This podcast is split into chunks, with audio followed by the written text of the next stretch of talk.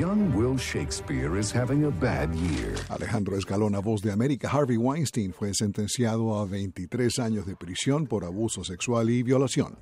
The last thing he needs right now. El mes pasado fue hallado culpable de agredir sexualmente a la asistente de producción Mimi Haley y de haber violado a la actriz Jessica Mann. Enter his very own Julia. Los fiscales caracterizaron a Weinstein como un depredador que manipulaba a las mujeres prometiéndoles convertirlas en estrellas de Hollywood, llevándolas a habitaciones de hotel y luego atacándolas violentamente.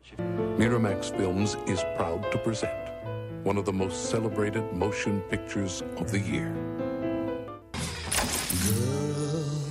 Weinstein negó las acusaciones argumentando que todos los encuentros sexuales fueron de mutuo consentimiento. El exproductor ganó un Oscar por Shakespeare in Love y fue responsable de otras películas como Pulp Fiction, The English Patient, Gangs of New York y The King's Speech.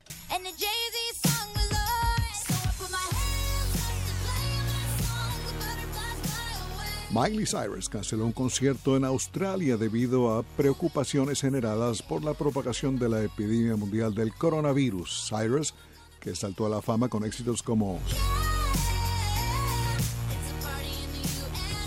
y Wrecking Ball debía presentarse el 13 de marzo en Melbourne, la segunda ciudad de mayor población en Australia.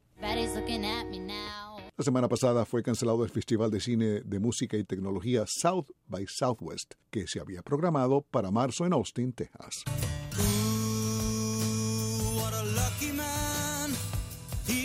Hoy recordamos al músico británico Keith Emerson, quien se suicidó en Santa Mónica, California, el 11 de marzo de 2016. A bullet had found him.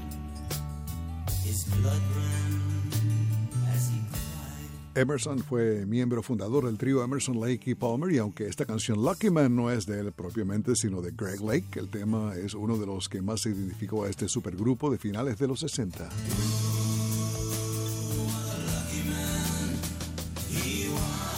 Y es todo por el momento. Alejandro Escalona, voz de América.